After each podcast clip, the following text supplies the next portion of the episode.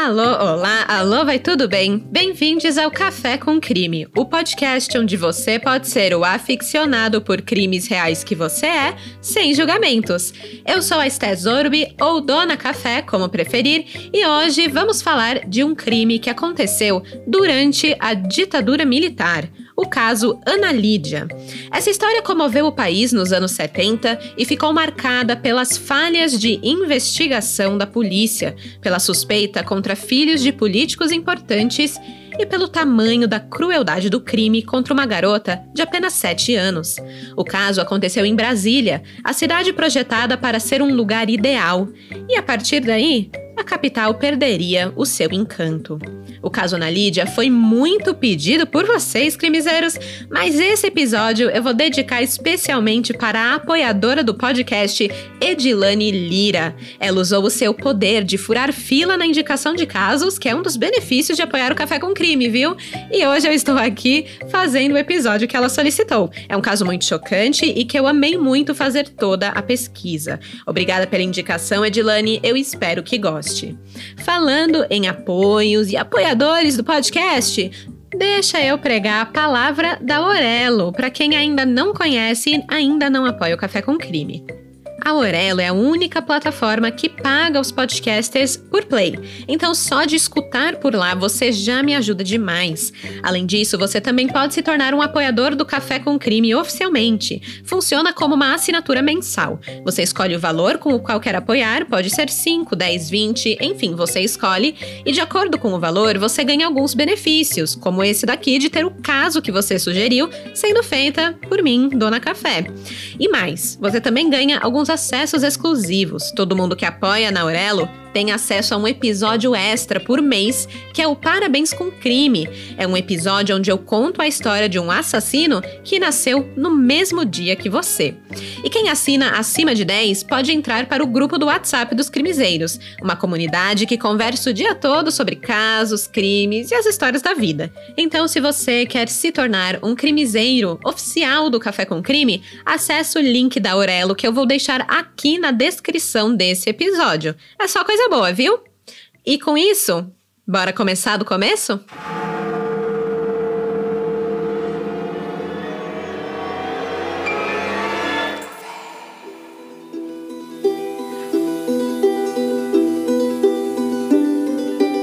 Nos anos 1970, Brasília ainda mantinha áreas de cidade pequena. O plano piloto já tinha uma alta concentração de classe média e abrigava essencialmente servidores públicos.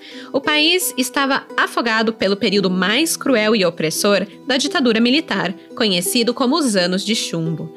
Com ordens do presidente Médici, a imprensa vivia amarrada pela censura, a lista de presos políticos, de exilados, de mortos e de desaparecidos crescia, especialmente com os cada vez mais duros ataques do exército à guerrilha do Araguaia. É nesse contexto em que a família Braga estava inserida. Assim como grande parte dos moradores de Brasília em 1973, Heloísa Rossi Braga e Álvaro Braga eram servidores públicos. Trabalhavam no Departamento do Serviço de Pessoal, o DASP. Eles viviam no Bloco 40, hoje Bloco B, da 405 Norte, e tinham três filhos: Cristina Elizabeth, então com 20 anos, Álvaro Henrique, à época com 18 anos, e a caçulinha Ana Lídia, de 7 anos. Cristina Elizabeth trabalhava no Banco Central. Álvaro Henrique fazia cursinho no Objetivo porque ele queria passar no vestibular da Universidade de Brasília. E Ana Lídia cursava pela manhã a primeira série do ensino fundamental no Colégio Madre Carmen Sales, que ficava próximo à casa da família. Além dos cinco da família Braga, a casa contava com o auxílio de uma empregada, a Rosa da Conceição Santana, de 57 anos, que trabalhava para a família havia 20 anos, desde que Cristina tinha apenas 5 meses de idade, já que a Heloísa voltou normalmente ao trabalho após a sua primeira licença maternidade.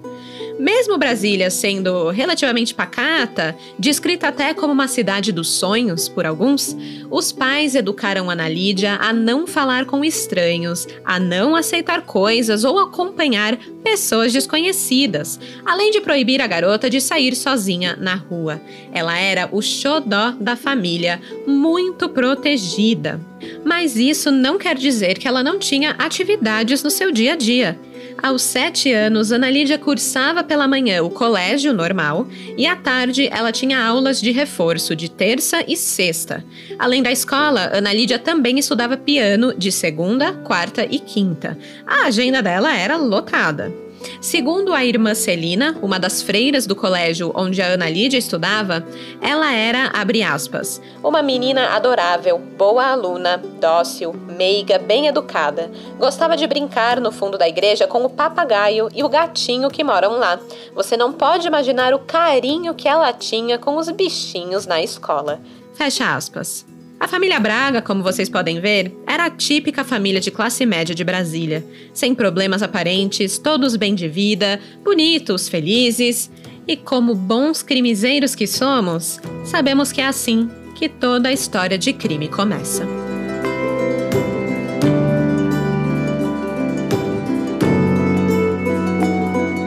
No dia 11 de setembro de 1973, parecia que a família Braga viveria mais um dia comum. Era uma terça-feira e por isso Ana Lídia iria para o colégio Madre Carmen Sales fazer aulas de reforço na parte da tarde. Heloísa e Álvaro estavam de saída para o trabalho, mas antes levaram a menina para a escola a uma e meia da tarde mais ou menos. Nesse dia, a menina, que era bonita, de cabelos loiros até os ombros, de olhos azuis, ela usava vestido xadrez branco e azul e sandálias vermelhas. Na pasta preta guardava o material escolar. Eram quatro cadernos encapados com plástico amarelo, uma caixa de lápis de cor e a sua boneca Suzy. Foi assim que Heloísa deixou Ana Lídia na escola naquele dia.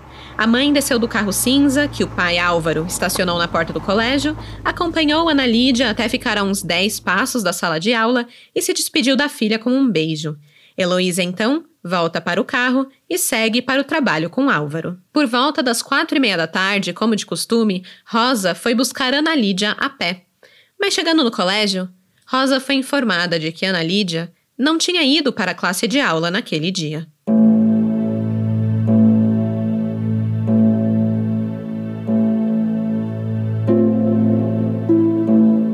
Às 16 horas daquela terça-feira, Álvaro Braga, que na época tinha 55 anos, desceu para chupar uma laranja no térreo do DASP, onde ele trabalhava. Ao voltar à sua sessão, ele foi informado que a sua mulher o havia procurado freneticamente, nervosa, preocupada, estava maior ao E. Foi aí que ele soube que Ana Lídia não tinha ido para a aula. A madre Celina havia ligado às quatro e meia para Heloísa, no trabalho, depois que Rosa, empregada da família, apareceu para buscar a menina. E ela ficou meio confusa, do tipo, mas como que você tá vindo buscar ela se ela não veio para a escola hoje, né? Então, ela ligou para confirmar com a mãe de Ana Lídia se a menina tinha realmente sido deixada na escola. E aí, com a confirmação de Heloísa de que sim, ela foi deixada na escola, as buscas começaram. Álvaro volta para casa na esperança de que a filha esteja lá, mas ela não estava. Então ele pede ajuda do seu filho, o Álvaro Henrique, e da sua namorada Gilma para ajudar a procurar. Eles percorrem os arredores da escola, da igreja São José, que ficava bem ao lado, e os descampados da Universidade de Brasília, mas sem sucesso. Às 5 da tarde, a polícia é avisada do desaparecimento de Ana Lídia e as buscas são intensificadas. O jardineiro da escola, o Benedito Duarte da Cunha, de 31 anos, afirmou que ele viu quando Ana Lídia chegou ao colégio naquela tarde.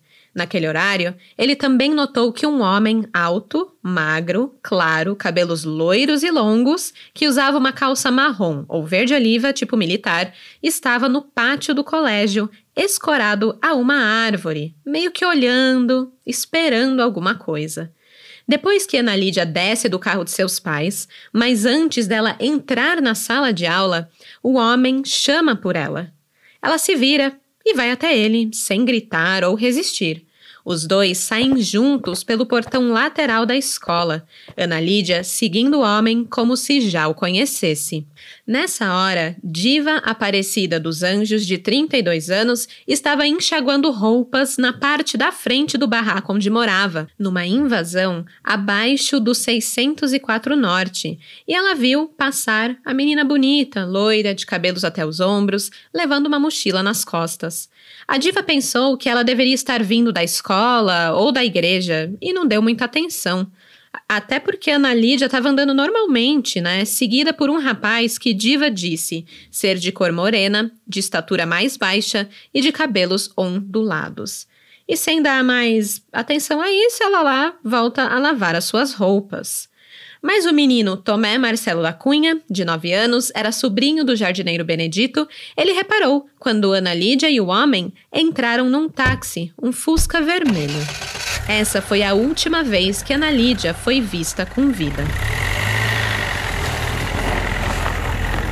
Três horas depois da família Braga notar o desaparecimento da filha caçula, um pedido de resgate é feito. Às 7h45 da noite, o delegado-chefe José Ribamar Moraes, da segunda delegacia de polícia, recebe um telefonema anônimo pedindo 2 milhões de cruzeiros pelo resgate de Ana Lídia. A menina supostamente é colocada ao telefone, ela chora e chama pela mãe. Mas a gente sabe hoje, né, que é muito fácil enganar um pai e uma mãe por telefone dessa forma, né? Quem nunca ouviu falar dos trotes, que até hoje passam fazendo isso, tipo, mãe, mãe, liga, parece que tem gente chorando, mas é só ladrão, né? Uma vez uns conhecidos meus quase caíram nessa, ainda bem que o filho deles atendeu o celular quando eles ligaram, né, para ver se ele tava bem, e viram que não era ele do outro lado da linha, obviamente. Bem, mais tarde nesse mesmo dia, um funcionário do supermercado Sabe, que ficava próximo à casa dos Braga, encontra sobre uma pilha de sacos de arroz uma carta endereçada a Álvaro Braga. Em texto escrito à máquina, num envelope manuscrito, o sequestrador exige 500 mil cruzeiros pela devolução de Ana Lídia. Diferente do telefonema, que não deu endereço, não deu nome, não deu lugar de contato, não deu nada, essa carta dizia que o dinheiro deveria ser colocado num local próximo à Ponte do Bragueto até sexta-feira, dia 14. Pois é, né? Bem estranho. Por telefone, 2 milhões. Por carta, 500 mil. Já vemos aqui que algo de errado não está certo com essa história. A carta não foi a última pista encontrada nesse dia. Às 8 horas da noite, perto do quartel, um fuzileiro do grupamento de fuzileiros navais da Vila Planalto encontra um estojo de lápis no chão, sem imaginar que seria de Ana Lídia. Logo após, a polícia encontrou os cadernos da menina jogados à margem da pista também. A boneca Suzy, que ela levava para a escola, é encontrada pela filha de um fuzileiro naval, mas a mochila e as roupas nunca apareceram. No dia seguinte, por volta das 13 horas, três policiais descobrem o corpo de Ana Lídia. O agente Antônio Moraes de Medeiros conta que estava sentado, rezando, quando um rato passa por ele e entra numa toca, um lugar que tinha sinais de ter terra remexida recentemente. Desconfiado, ele cutuca a terra com um pedaço de pau e encontra o corpo de Ana Lídia numa cova rasa, no cerrado próximo ao Centro Olímpico da Universidade de Brasília.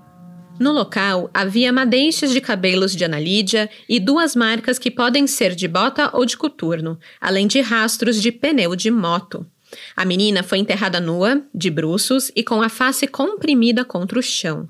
Uma vara de madeira que havia sido arrancada de uma árvore próxima foi usada para jogar a terra sobre o corpo. O local era praticamente deserto.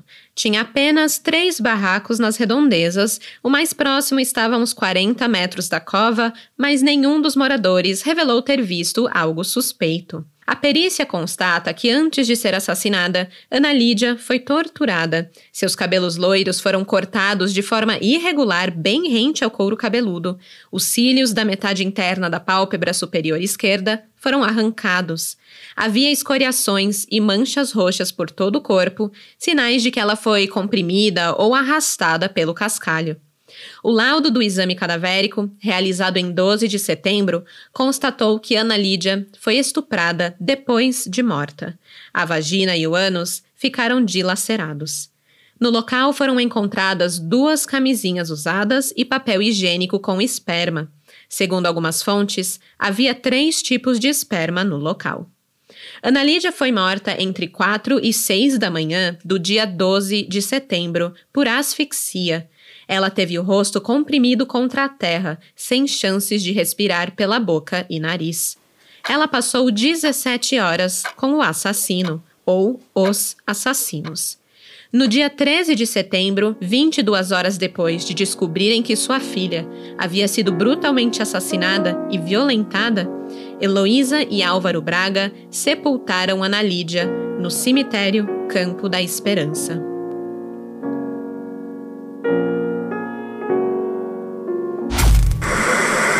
Pouco depois, policiais civis e soldados do Exército fizeram uma nova busca no terreno da Universidade de Brasília. Ela foi encontrada morta e com sinais de violência sexual. A notícia do crime brutal se espalhou como uma bomba. A pacata Brasília, tida como cidade ideal, cidade modelo, mudou a partir daqui. O sentimento era de horror, de impotência e de espanto. Ninguém conseguia acreditar no que aconteceu com Ana Lídia. Para a família Braga, o terror era duplo. Como se já não bastasse perder a filha caçula, Heloísa e Álvaro Braga teriam ainda que lidar com a ideia de perder mais um filho. Dois dias depois do sepultamento de Ana Lídia, o filho do meio, Álvaro Henrique, é citado nos jornais pela primeira vez como suspeito da morte da própria irmã. Acontece que, conversando com a polícia, o jardineiro do colégio reconheceu Álvaro como o homem que veio conversar com Ana Lídia na porta da escola. E se não fosse ele, era alguém terrivelmente parecido com ele. E era verdade. O irmão mais velho de Ana Lídia tinha as mesmas características do suspeito: magro, alto, cabelos loiros e longos. Porém, os pais afirmaram que o filho estava no carro com eles na hora em que deixaram a irmã na escola. As coisas ficam estranhas quando pelo menos duas testemunhas oculares contestam isso. Viram o banco traseiro do carro vazio.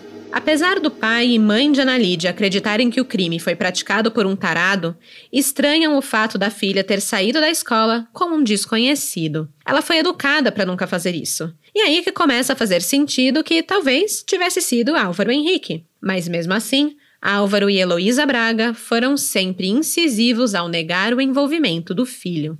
A acusação começou a pesar de verdade sobre o jovem de cabelos longos quando a polícia descobriu indícios do seu envolvimento com drogas. Ao ser interrogado, Álvaro Henrique disse que só havia fumado maconha três vezes, mas confessou que havia pedido dinheiro emprestado aos pais para pagar um aborto clandestino da sua namorada, Gilva Eli Varela Albuquerque, de 19 anos, que estava grávida de um mês.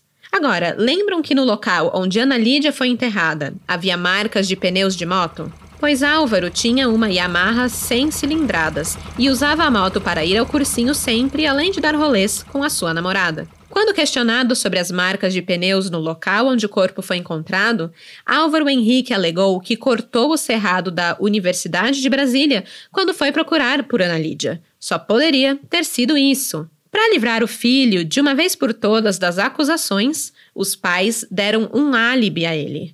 Álvaro e Heloísa voltaram a afirmar que o filho estava no banco de trás do carro na hora do crime e acrescentaram que depois que deixaram Ana Lídia na escola, deixaram Álvaro na rodoviária, pois ele iria ao Detran buscar informações para tirar a carteira de habilitação. A urgência de tirar a CNH, segundo Heloísa, seria porque Álvaro foi parado na Blitz no dia anterior sem carteira. Porém, ao averiguar a informação, a polícia descobriu que não houve nenhuma blitz naquele dia.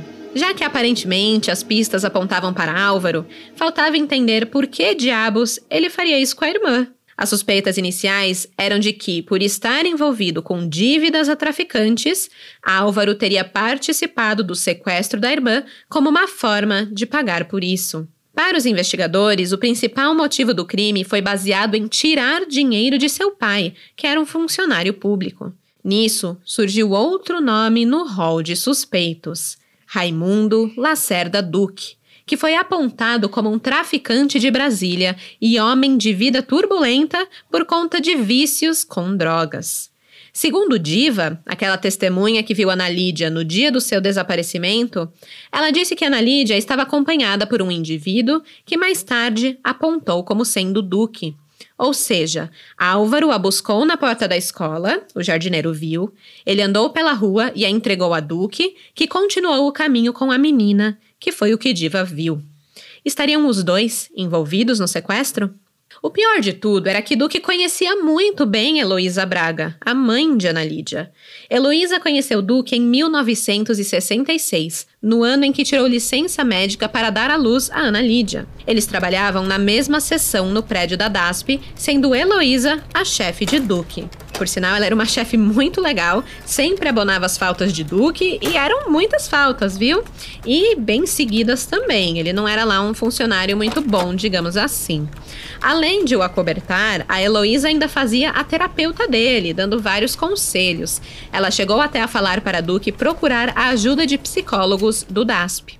Apesar de contar com a proteção de Heloísa no serviço, o Duque não era íntimo da família, não. Ele tinha ido, de acordo com ele, poucas vezes à casa dos Bragas e tinha visto Ana Lídia apenas uma vez, quando ela tinha cinco anos, ao lado da mãe num elevador do DASP. Depois disso, ele só foi à casa dos Braga prestar solidariedade quando soube da morte de Ana Lídia. Raimundo Lacerda Duque nasceu em Conceição do Araguaia, no Pará, e chegou a Brasília em fevereiro de 1962. Ele levava uma vida bem desregrada, era viciado em drogas, aliás, ele tinha feito uso de muitas coisas, não só maconha, como ele tinha afirmado, e sim de cocaína e drogas menos conhecidas como Inoesteg. Ele também bebia bastante e confessou à polícia que quando estava alterado, né, intoxicado, ele tinha fortes impulsos sexuais. Curiosamente, depois do assassinato de Ana Lídia, duas coisas aconteceram na vida de Raimundo Duque. Apenas uma semana depois, ele foi aposentado do DASP por invalidez, pois estava se submetendo, em teoria, a tratamentos psiquiátricos. O cara, de 30 anos, foi aposentado. Do nada, sem mais nem menos, ele deixou de ser funcionário público. A segunda coisa foi que ele saiu de Brasília e passou os próximos meses vagando de cidade em cidade pelo Brasil. E mais, logo depois da morte de Ana Lídia, ele foi ver o seu tio Nonato Lacerda e pediu a ele dinheiro, dizendo que havia praticado um homicídio na cidade de Anápolis e precisava fugir. Quando confrontado com isso, Duque afirma que só contou essa história porque precisava de dinheiro para viajar a fim de visitar o seu pai na cidade de General Carneiro, no Mato Grosso. O Nonato deu mil cruzeiros para Duque e assim a sua viagem foi iniciada no dia 15 de setembro de 1973. Ele então foi para Barreiras, na Bahia, onde ele permaneceu por três meses trabalhando em construções utilizando uma identidade falsa. E depois de muito viajar para lá e para cá, ele foi preso em Conceição do Araguaia, Goiás, e trazido de volta para Brasília para prestar depoimentos em relação ao caso de Ana Lídia. O que descobriram sobre Raimundo Lacerda Duque nos seus depoimentos foi o seguinte que ele fez uso de entorpecentes durante sete anos e de 1969 até o início de 1973, ele apenas fazia usos esporádicos, por diversão. Aliás, ele já havia feito tratamentos para combater o vício no Rio de Janeiro, em Anápolis e também em São Miguel. Outra coisa que ele afirmou era que ele comprava as drogas em Anápolis e ele comprava de hippies que viviam viajando para lá e para cá, então ele não sabia muito bem o nome dessas pessoas. Ele também afirmou que quando ingeria bebidas alcoólicas em excesso, era dominado por intenso desejo sexual, mas que não era verdade que ele demonstrasse desejo de manter relações sexuais com menores.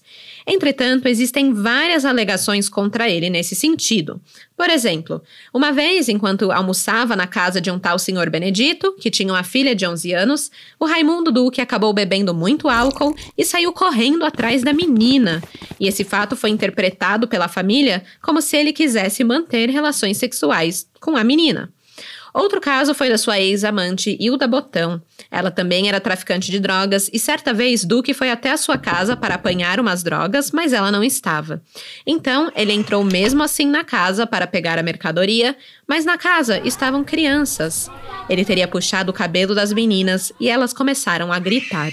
Depois disso, Hilda foi à polícia alegando que Duque teria tentado abusar sexualmente das crianças. Outro caso contra Duque, nesse sentido, foi quando tentou beijar à força uma tal de Ana, mas ela se afastou dele dizendo que ele estava embriagado. Sai fora, né?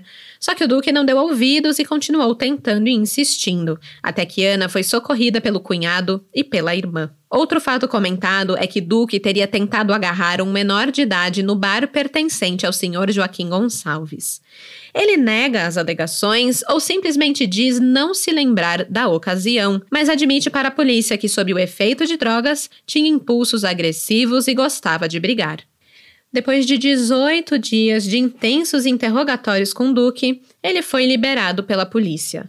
Ele então passou três dias em Brasília, onde permaneceu com a intenção de ajudar né, nas diligências policiais, e depois viajou para Anápolis, onde morava sua mãe. Com a falta de provas contra Raimundo Duque e Álvaro Henrique Braga, o caso Ana Lídia ficou estacionado por aproximadamente um ano. Até que em novembro de 1974, a Polícia Federal foi chamada para esclarecer em juízo os motivos que a levaram a abandonar as investigações sobre o caso. Só que o tema não foi retomado assim do nada. Acontece que um outro caso veio à tona. Uma estudante chamada Fátima Maia acusou Raimundo Duque e Álvaro Henrique de a terem torturado.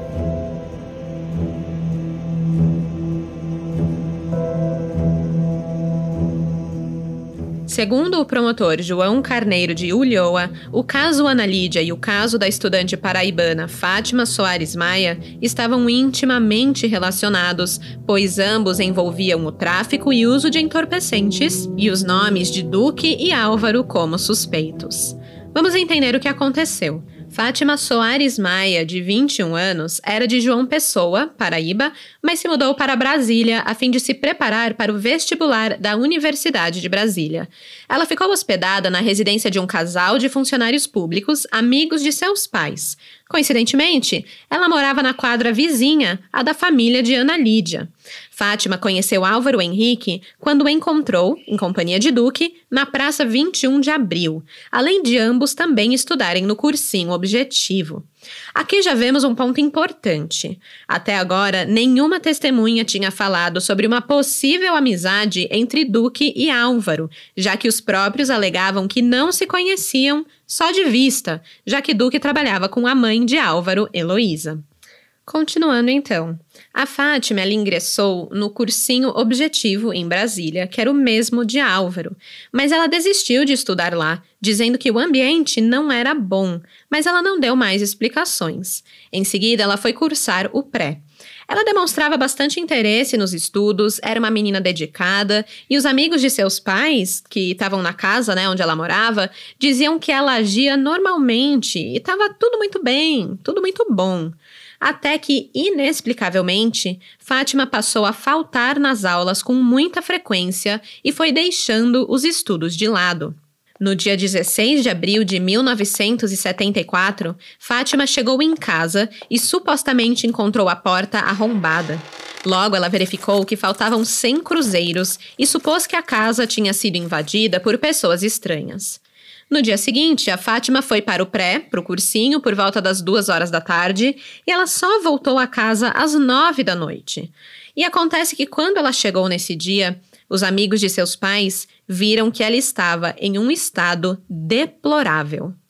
Fátima estava sangrando pelo nariz, com hematomas e queimaduras circulares em ambos os mamilos, cortes superficiais nas coxas e também queimaduras.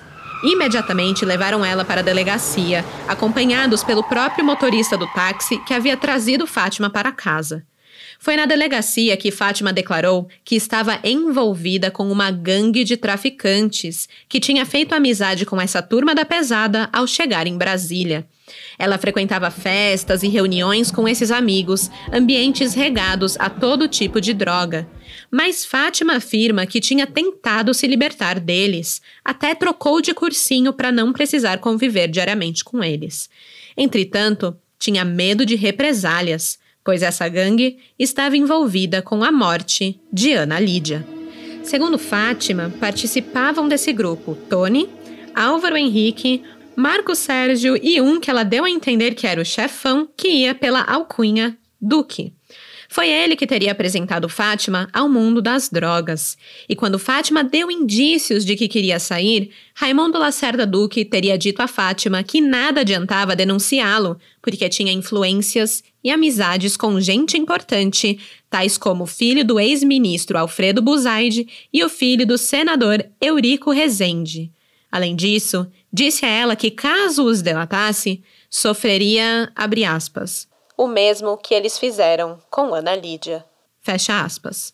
Abrindo um pequeno parênteses aqui, ameaças desse tipo também foram feitas ao jardineiro e às religiosas do colégio Madre Carmen Sales, de onde Ana Lídia foi sequestrada.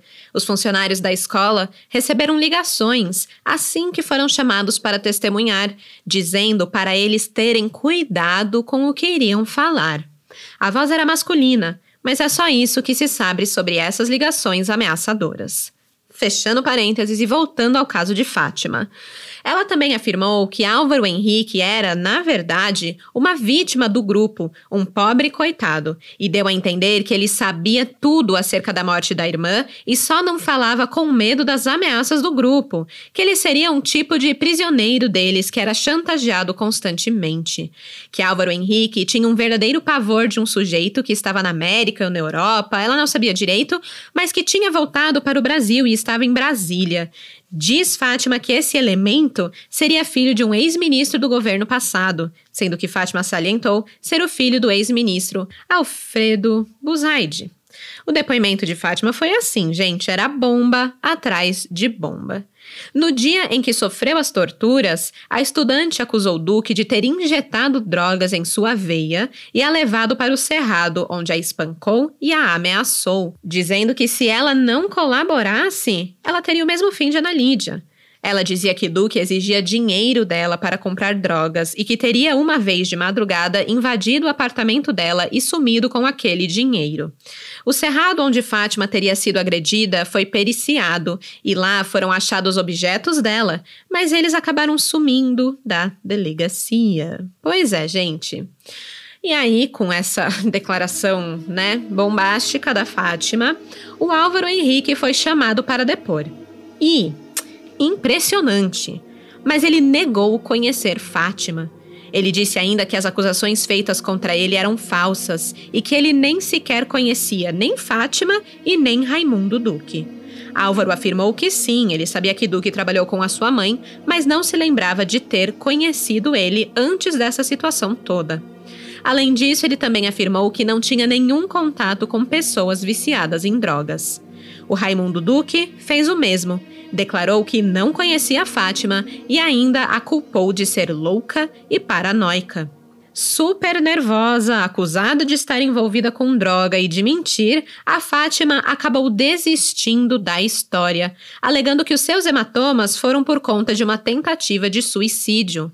No mesmo dia, ela comprou uma passagem aérea de volta para João Pessoa. Entretanto, o promotor José Jerônimo Bezerra não acreditou nessa versão dela. Ele alegava que ela não seria capaz de bater a cabeça contra uma árvore, cortar a própria pele com um gilete, se queimar e inventar aquela história toda. O Saf Carneiro, que era advogado de Álvaro Henrique, afirmou que Fátima fez tudo isso sim, e tudo para justificar o dinheiro que sumia da casa onde ela estava morando e que ela mesma usava para comprar drogas.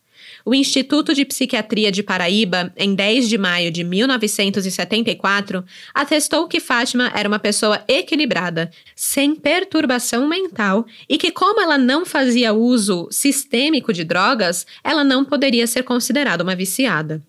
A delegacia não encaminhou Fátima para exame de corpo delito depois que ela admitiu tentativa de suicídio. E ficou por isso mesmo. Um mês depois, ela foi entrevistada por um jornal dizendo que tudo o que falou era verdade, que só desmentiu porque foi pressionada pela polícia e que a ordem era abafar o caso. Segundo ela, abre aspas, tem muita gente graúda envolvida nessa história, tudo filho de político importante. Fecha aspas.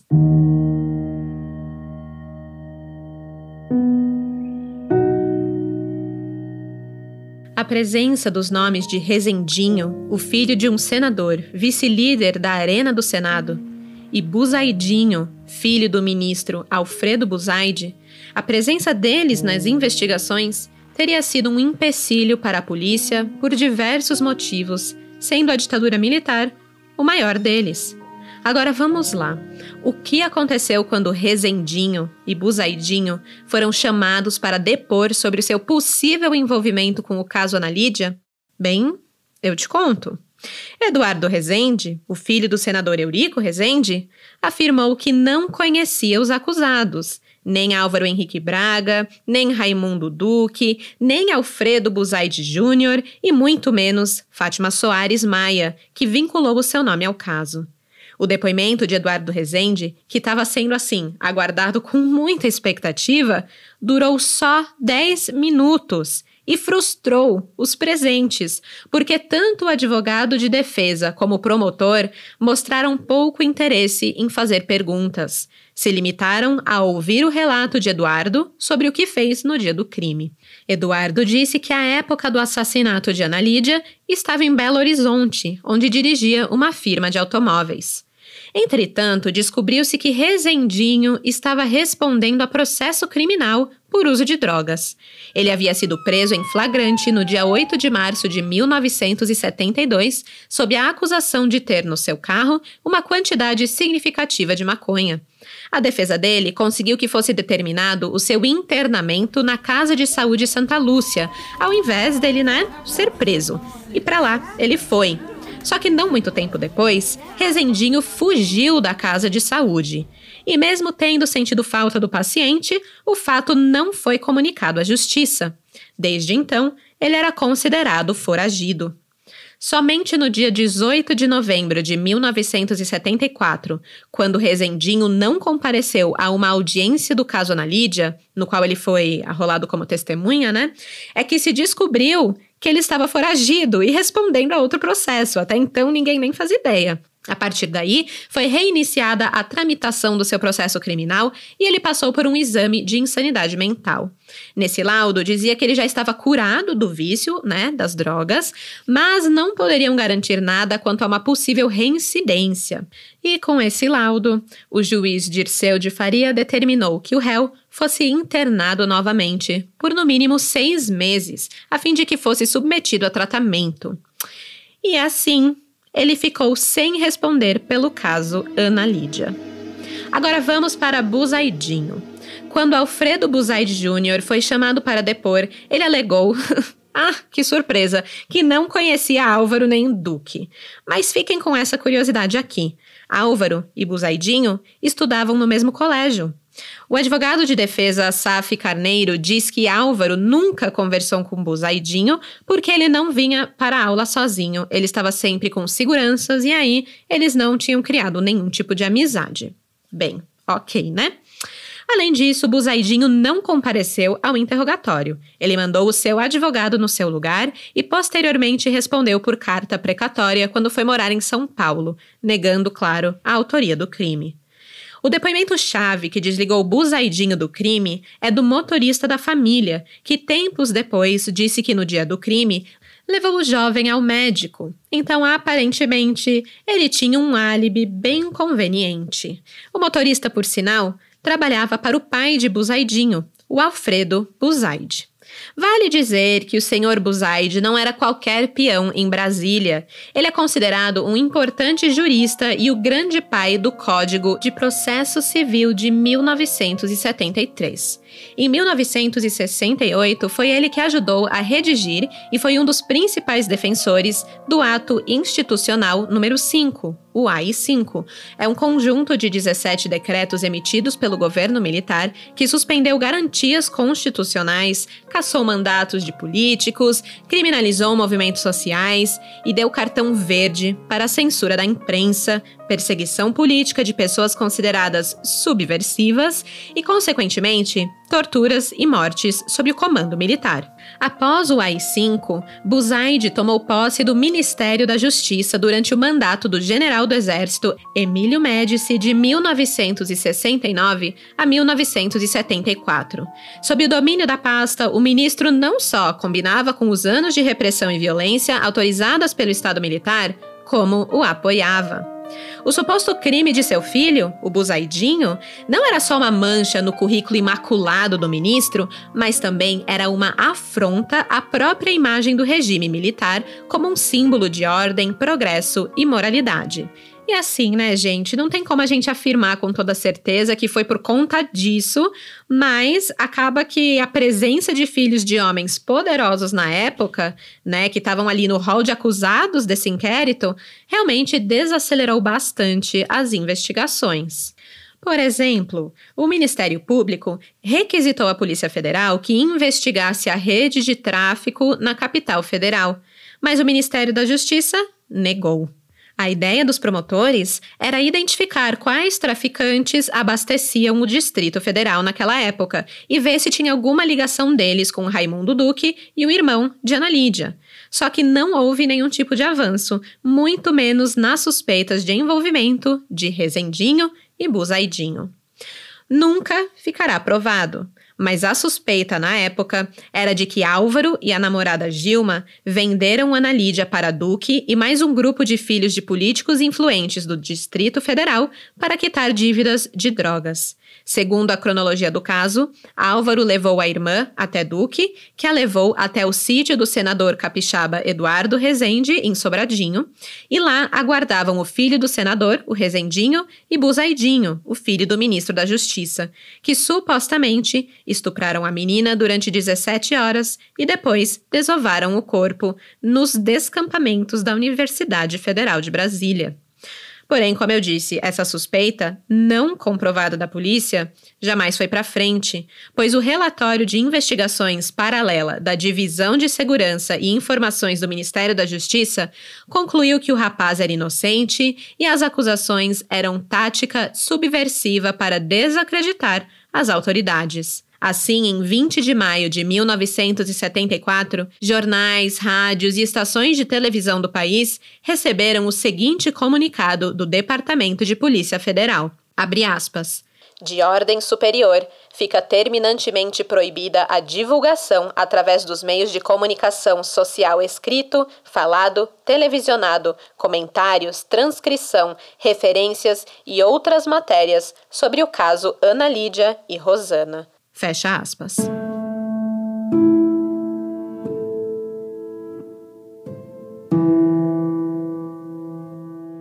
Em maio de 1975, os indícios de envolvimento de Álvaro Henrique Braga eram fortes e o Ministério Público ofereceu denúncia contra ele e Raimundo Lacerda Duque. Os dois já estavam presos como preventiva e ficaram aproximadamente dois anos na cadeia aguardando julgamento. Quando finalmente o julgamento começou, em junho de 75, algumas coisas interessantes foram ditas, principalmente pela família Braga. Álvaro Braga, o pai, prestou esclarecimentos sobre as acusações formuladas pelo Ministério Público, principalmente no que se referia aos apertos financeiros que teriam levado Álvaro a praticar o crime. Ele disse que o seu filho nunca passou por apertos financeiros, até porque não tinha compromissos financeiros no fim do mês.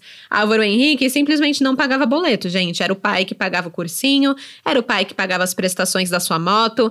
Além do mais, o pai dava uma mesada para ele, exatamente para que ele pudesse focar focar nos estudos e não se preocupar com dinheiro. O senhor Álvaro ainda diz, abre aspas, Além disso, segundo a polícia, o sequestro foi realizado com fins de extorsão. Meu filho sabe que sou um funcionário público. Como ele poderia participar de uma trama dessa, sabendo que minha situação financeira e exigir 2 milhões de cruzeiros, conforme o telefonema que a delegacia afirma ter recebido? Fecha aspas. Afirmando que ele tem plena convicção da inocência do seu filho, o senhor Álvaro Braga declarou que ele foi envolvido numa trama armada pela polícia que só estava interessada em dar uma satisfação à sociedade. Por não terem conseguido desvendar ainda o mistério que envolvia o sequestro e assassinato de Ana Lídia, o Álvaro virou o seu bode expiatório. O senhor Álvaro ainda afirma, aspas, se tivesse sido ele, eu o consideraria um criminoso que deveria pagar pelo seu crime. Caso contrário, eu seria tão criminoso quanto ele. Fecha aspas. Segundo a família Braga, indivíduos que se apresentaram como sendo da Polícia Federal levaram Álvaro Henrique para um interrogatório no Cerrado e o torturaram. Os homens teriam fechado Álvaro na estrada com um fusca e obrigaram ele a entrar no carro.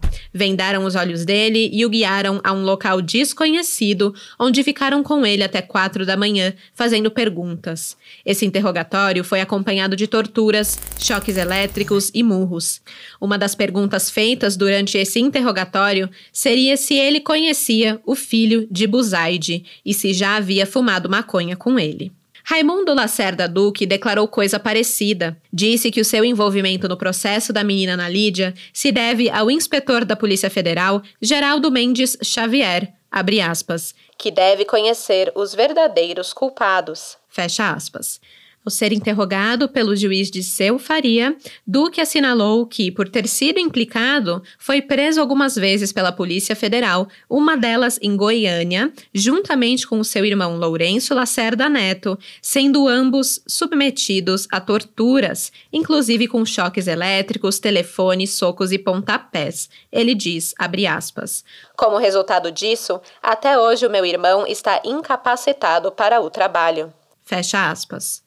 Mas é claro, né, que o promotor da Vara de Execuções Criminais, José Jerônimo Bezerra de Souza, considerou falsas as alegações de Álvaro e Duque de que teriam sido torturados. No expediente anexado aos autos, José Jerônimo cita declarações da mãe de Álvaro, a Heloísa Braga, que teria afirmado que nenhum policial coagiu ou maltratou quem quer que fosse da sua família o que é bem bizarro, porque durante o julgamento, ela mesma depôs que o filho tinha sido torturado sim. Fica aí mais uma coisa bizarra desse caso. Bem, voltando ao julgamento e ao depoimento de Álvaro Braga, o pai, ele ressaltou que o sofrimento que a sua família tem passado não pode ser descrito desde o desaparecimento de Ana Lídia. Ele reconheceu que, se não fosse o envolvimento do filho, ele não se interessaria em que os criminosos fossem descobertos ou não, pois nada disso, abre aspas, faria Aninha voltar. Fecha aspas. Mas já que o seu filho estava metido nessa, ele fala que, abre aspas, queremos que toda a verdade venha a público para que o nosso filho possa se livrar dessa injustiça. Fecha aspas. O promotor relatou que em uma conversa que teve com Álvaro, disse a ele, abre aspas, o senhor perdeu uma filha em circunstâncias trágicas e quer salvar o outro filho. Evidentemente, não quer colaborar com as investigações, porque sabe que o seu filho participou desse crime. Ele não matou a irmã, mas é coautor, porque tirou a menina do colégio e entregou para esse acelerado, esse Raimundo Lacerda Duque. Então, o senhor tomou uma decisão utilitária prática. Já perdi uma filha, não vou perder o outro filho. Sabe o que aconteceu? Ele ficou em silêncio, não disse absolutamente nada. Fecha aspas. Outro depoimento importante foi o do jardineiro do Colégio Madre Carmen Sales, o Benedito Duarte da Cunha. Antes, ele havia afirmado com certeza que foi Álvaro que tirou Ana Lídia da escola. Depois negou, perante o juiz Dirceu de Faria, que tivesse sido Álvaro. O Benedito revelou que apenas o achou parecido com o sequestrador, a quem somente viu de costas, justificando essa sua impressão pelo fato de, na época, Álvaro usar cabelos longos, a principal característica da pessoa que retirou Ana Lídia do colégio. Em 17 de junho de 1975, Álvaro e Duque foram absolvidos do caso Ana Lídia e também do caso Fátima Maia pelo juiz Dirceu de Faria.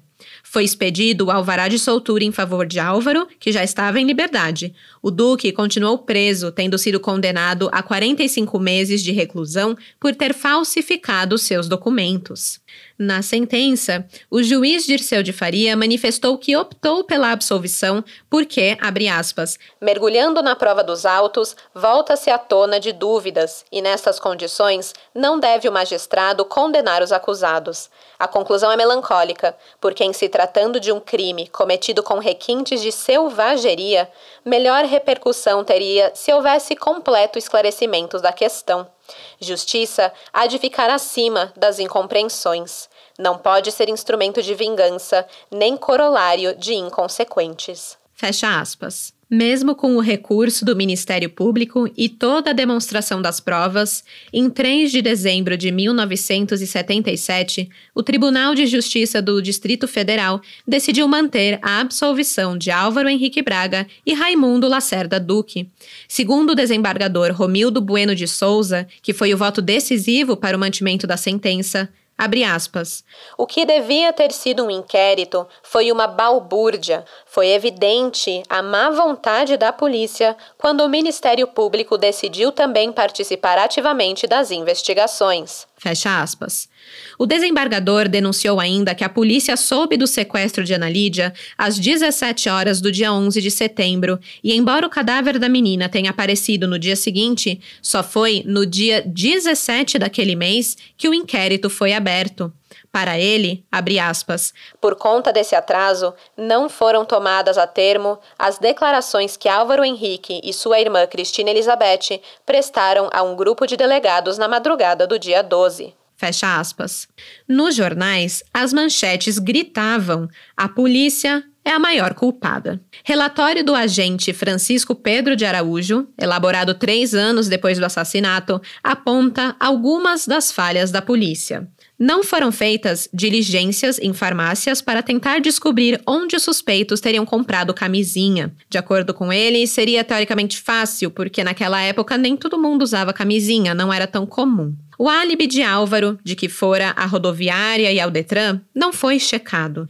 O retrato falado do criminoso não foi anexado ao processo, que coincidentemente era muito parecido com o Duque, o esperma encontrado na vítima e em duas camisinhas no local do crime ficou 15 dias no Instituto de Medicina Legal e não foi comparado com os de Duque e Álvaro. As marcas de pneu de moto não foram coletadas por molde de gesso e nem comparadas com a Yamaha de Álvaro. Essa informação, entretanto, é contestada pelo advogado da família de Ana Lídia, o Saf Carneiro. Ele diz que os moldes do pneu traseiro da moto foram sim confrontados com a moto de Álvaro e que ele mesmo teria levado a moto à delegacia para poder fazer essa constatação e que foi verificado que não era a moto dele. A entrevistadora pergunta então para Saf por que que esse fato, né, dos moldes terem sido comparados não está no processo. Ao que Saf responde, abre aspas. Ah, isso eu não sei dizer a senhora. Fecha aspas. O caso teve diversas outras falhas da perícia e da investigação policial, mas para os militares da época isso não importava, porque no fim acreditavam que o caso Ana Lídia havia sido usado por, abre aspas, grupos a serviço da subversão para lançar acusações falsas e desgastar nomes de figuras do atual governo. Fecha aspas. 20 anos depois, em 11 de setembro de 1993, o crime de Ana Lídia prescreveu, sem apontar nenhum culpado.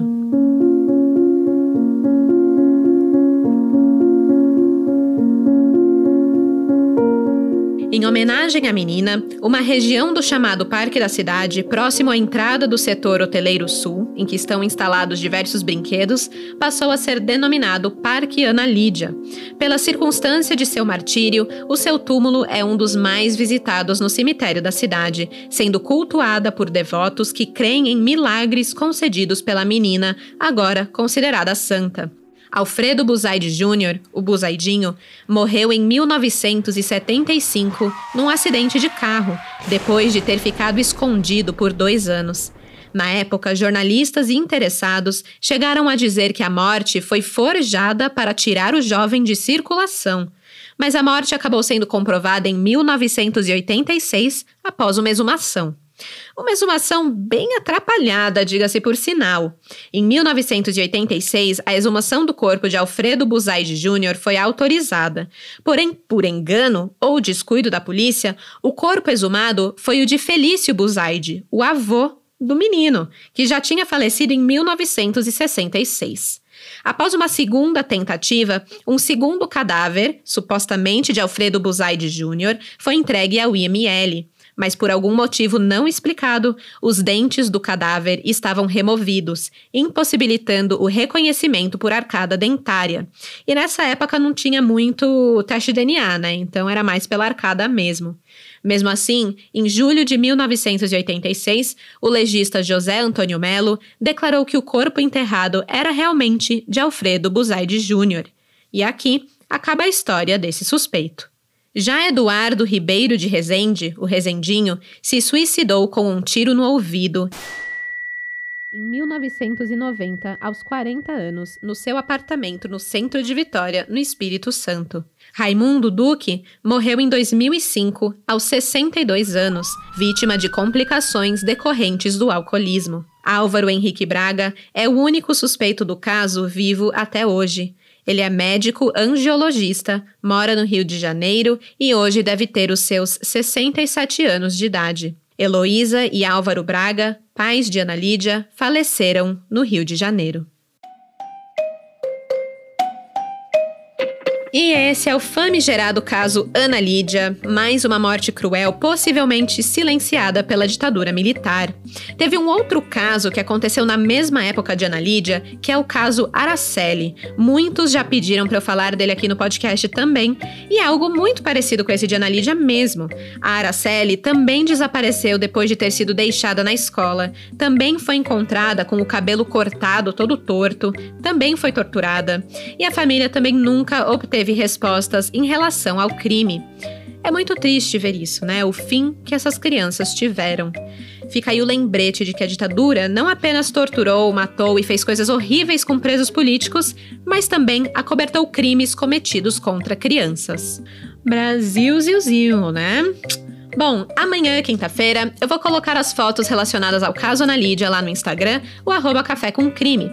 Então, se você ainda não segue lá, corre para não perder as fotos e assim poder imaginar melhor esse caso, né? Vendo todos os rostinhos ali das pessoas envolvidas. Ah, e também lá nos stories no Instagram, eu vivo dando recomendação de documentários de crimes, livros de mistério e coisas assim que vocês vão gostar. Então, vai lá conferir. Na semana passada, que não teve episódio episódio do podcast, eu recomendei o documentário Pai Nosso, da Netflix, que lançou na quarta-feira passada. É muito doida a história. Se eu fosse você, eu ia lá ver. Então, vai lá no arroba Café com Crime no Instagram para não perder essas dicas. E não esqueçam de apoiar o Café com Crime também, nem que seja compartilhando esse episódio com um amigo. Isso já ajuda demais, crimezeiros. Eu espero que tenham gostado do caso e por hoje é isso. Daqui 15 dias estou de volta, na outra quarta-feira, e até lá, não aceitem ditadores opressores na sua vida, porque de desgraça já basta esse podcast. Tchau, tchau! Esse episódio foi escrito, produzido e apresentado por mim, Stephanie Zorbi, com edição de áudio de Luigi Calistrato. As fontes utilizadas foram a minha melhor amiga, Wikipédia, Linha Direta, Jornal Correio Brasiliense, G1, Folha de São Paulo, Revista Vice, Portal Justificando e o blog Perseguição Arquivística.